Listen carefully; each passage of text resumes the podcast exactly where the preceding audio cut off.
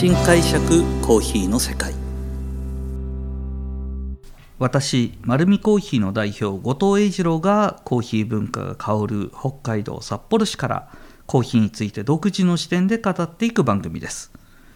さあ今回はコーヒー豆の生産地エチオピア編2023の後編に入りたいと思います。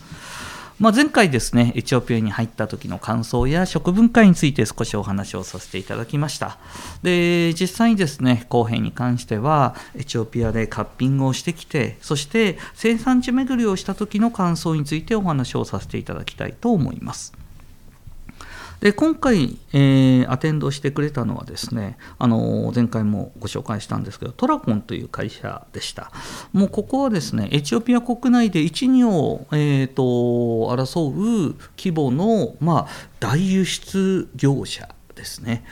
なので、えーと、社内に入るとですねあの大量のコーヒー豆の在庫の倉庫も見させていただきましたし、えー、トラックそしてパーチメントから輸出用のグリーンコーヒーに変える工程に関しても勉強させてもらいました。そして、えーと、本当にあのエチオピア国内で、えーと、信用ある会社なので、まあ、あの世界的に有名なコーヒーブランドがですねあの開催するアワードやなんかで昨年その前の年とでタイトルを取るなどあの各国に負けない品質作りをされていることがよく分かりました。でそんな中、えー、こちらでカッピングをさせてもらったんですけども、まあ、初日に出てきたのはですね26サンプルで今回ちょっと驚いたのはですねエチオピアっていうとまず、えーと、種の生成方法はナチュラルです。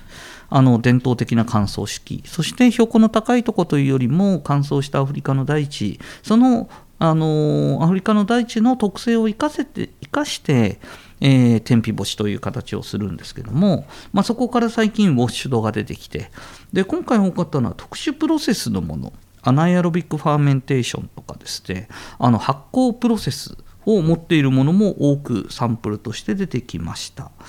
で僕の中ではあのー、ちょっとそういうものが出てくると思ってなかったんですよね。ナチュラルとウォッシュだけだと思ってたんですが、そういうプロセスもたくさん出てきたので、一旦ですね、自分の固定概念を、えー、なるべく固定概念に縛られないように。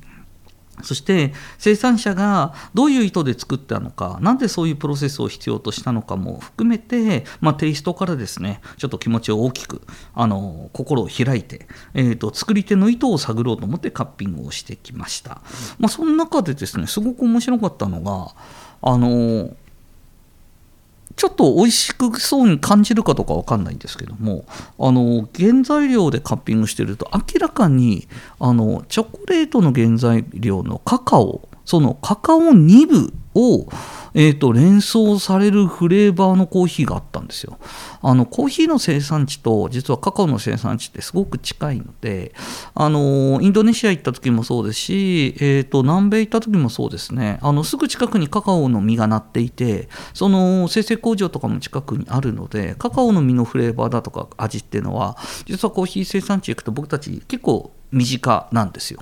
なんですけどコーヒーのフレーバーとやっぱり明らかに違うんですけども、えーと、そのカカオ2部のフレーバーのするコーヒーがあってこれちょっとですねあの浅入りだとちょっと強すぎるんですけども深入りにしてみてリアルにチョコレートになんないかなみたいな。っていうなんか遊び心満載なインスピレーションに取りつかれてですねこれちょっと買ってきましたんであの今度は楽しみにしていただきたいと思います。はいで実際に、あのー、鑑定していくとですねエチオピア特有のフローラルな香りそしてナチュラルの持っているベリー系の香りなどなどさまざまなサンプルが出てきました。ただちょっと僕の中ではですねまだ物足りないところがあってもっともっといいのあるよねっていうのはちょうど前の年ぐらいに Cup of Excellence も、えー、いよいよエチオピアでも行われて、えーと、高品質のコーヒーがだいぶ出てくることが分かっていました。それと、えー、スペシャリティコーヒーの初期ですね、えー、2000年初めから、えーと、2010年超えるぐらいまでのその前の段階だと僕エチオピア産のコーヒーってそのフレーバーを世界をリードするそのぐらい、あのー、圧倒的な香りの特徴がある地域だなというふうには思ってたんですけどもここ最近ですねちょっと静かめだなとフレーバーがですねというようなことを思っていたので現地に行ったらもっともっとあるだろうというような期待値のもとで行ってきました。実際に行ってきて、まあ、その中で、まあ、生産地をまた巡らせていただいていろいろとそのフレーバーの話を道中、えーと、生産者の方々と、まあ、あの話しながら、えーと分かったこともありました。まずはですねこれは本当に僕個人がまあ、初めて行ったエチオピアである特定の人と話した中での話なのでこれが一般だとは思わないでください。ただもう本当に純粋に話した中でそう思う方もいるんだなというふうに思ったんですけども先ほどお話した通り僕ナチュラルのフレーバーもウォッシュのフレーバーもですねもともとすごく特性がある。でもボディ感だとか甘さみたいなものは中米のコーヒーのが多分あるなっていうのは、まあ、ケニアのコーヒーも甘さはあるんですけどもボディ感だと明らかにエチオピアっていうのはそんなに強いイメージがない。でそんな中で、えーと、この特殊プロセスのコーヒーってフレーバーが派手なんですけども根底となる甘さだとかボディ感がないと成立しないですね。でやっぱり実はカッピングした時思ったのはあまり僕はバランスとしては成立してないなと思ったんです。でこの疑問を率直にぶつけてみました。生産者に。なんでこんなに素晴らしいコーヒーがもともと取れる生産地なのにこの特殊プロセスみたいのをやるの？っていうような話をしたらオーダーがあるからだと。うん、やっぱり世界中が今いろんなことをやり始めてそんな中で、えーと、この特殊プロセスというのが一つ付加価値もついていてあのエチオピアでも作れないのかみたいなオーダーが、まあ、アジア圏を中心に来ると、うん、だから僕たちは作ってる。ああそういうことなんだ僕はそう思ったってさっきのコメントの話をした上で、えーと、その関わる、まあ、マネジメントの方にあなたはそしたら一番エチオピアのコーヒーで美味しいと美味しく仕上がるプロセスは何だと思いますかって聞いたらいやいやナチュラルでしょ。ってやっぱり言われたんですね。だから、えー、特殊プロセスを否定するものではないですなんですがやっぱりその産地特性だとかそういうものって発展の中で検証されてまた絞り込まれて、えー、きちっと鑑定の中でバランスをとって味は作られていくんだなっていうのを今回は知れたという意味ではすごく、えーと、いいコミュニケーションといい話を聞けたなというふうには思いました。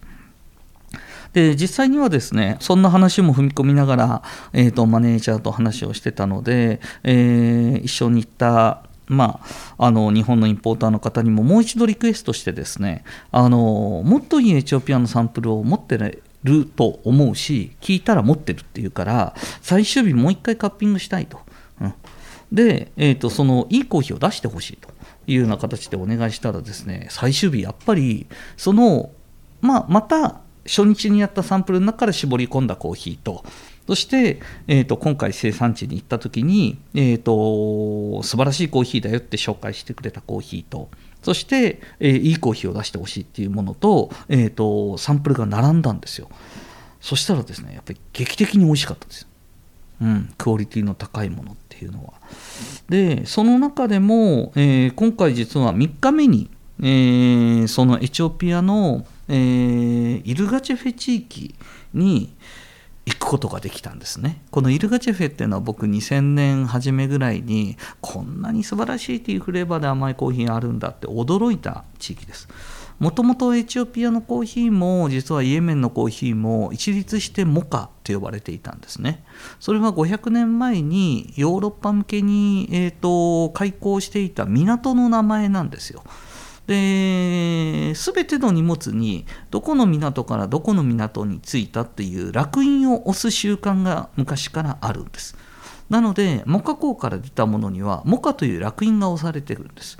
なのでヨーロッパの方はモカから来たコーヒーモカコーヒーと呼ぶようになったんですね。あくまでそれは港の名前なんですがもう400年前に廃校されてます。日本ではその歴史書の感覚からエチオピアとイエメンのコーヒーをモカって呼ぶ習慣があります。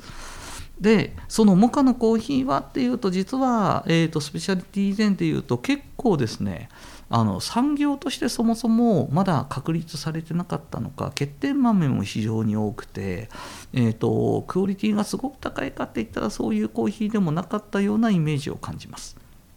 それがえーと、スペシャリティコーヒーの台頭とイルガチェペというエリアの水洗処理工場ができてからびっくりするほどフレーバーがフローラルになったんですね。でやっぱりここ行きたかったんですよ。なので今回は、えー、アジスアベバからわざわざ国内線の飛行機を乗り継いでまた、えー、イルガチェフェ地域に行きました。そうするとですね、あのー、空港からまた3時間ぐらい飛行機で、えーと移動するんですけども大体のエリアが乾燥してる、まあ、アフリカの大地のイメージその通りなんですよね。だとちょっと不安はあったんですよ。コーヒーの木が青々と茂る環境じゃないなと思ったんですがイルガチェフ地域に入っていく1時間ぐらい前からだんだんと緑が多くなってで、えーと、本当に草木も多くなってですねあこの地域だったらと思うような地域がまさにイルガチェフェだったんですね。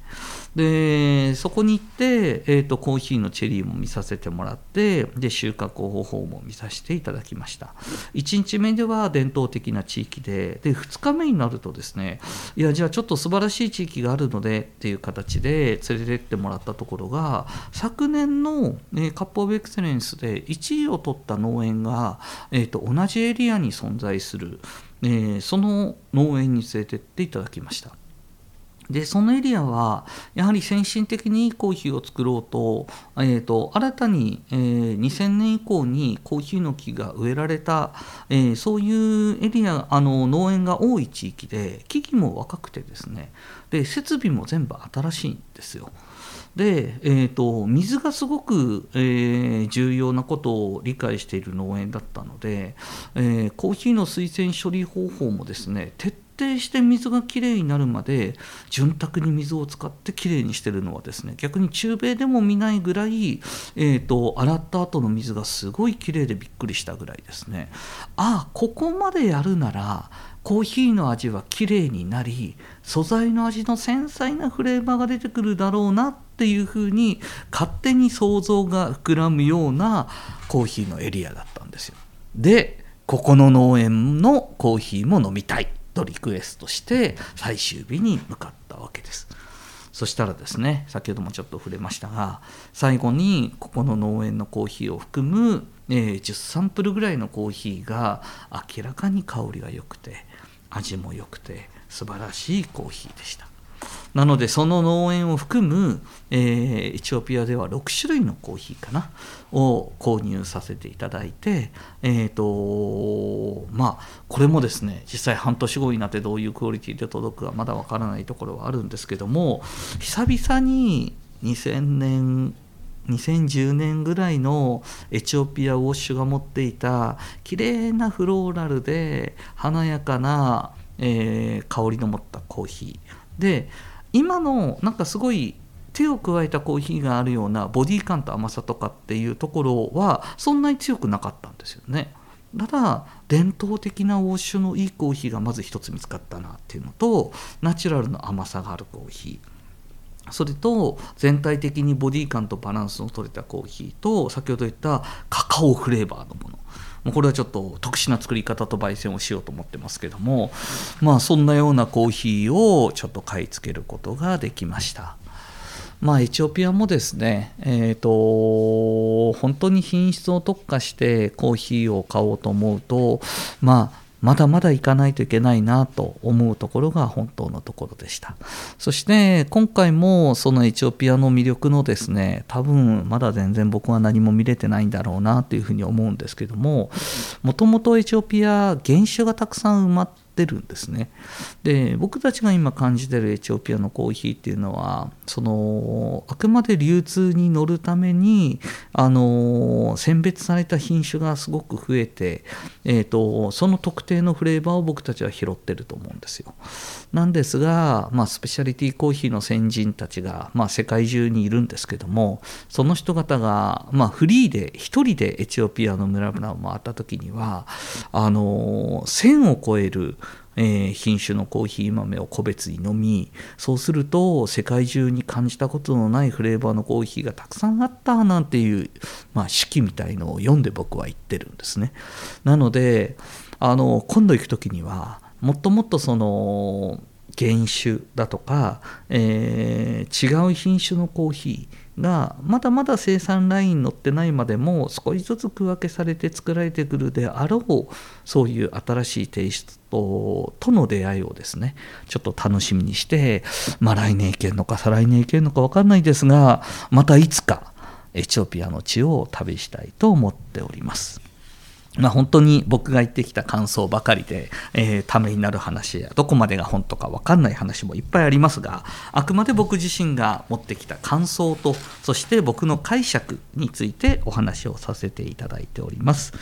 まあ、このようにですねコーヒーにまつわるまつわることを独自の視点でお話しさせていただいております。この後はですね、えー、コスタリカ、エチオピアにまた2週間、あ、えー、違いました。コスタリカとニカラグアですね、にまた2週間行って買い付けに行ってきたいと思います。次回以降ですね、その辺のお話もさせていただければと思います。